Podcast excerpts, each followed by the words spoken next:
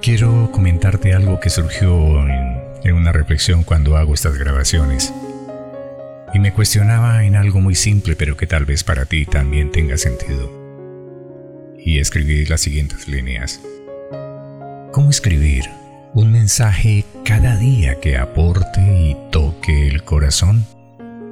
Simplemente creo que la respuesta es, vive cada día con pasión, aprende de cada error y mira al frente con esperanza.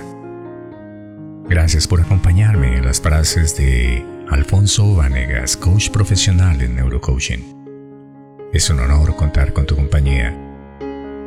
Búscame en YouTube, en el canal Pocho Coach Alfonso Vanegas.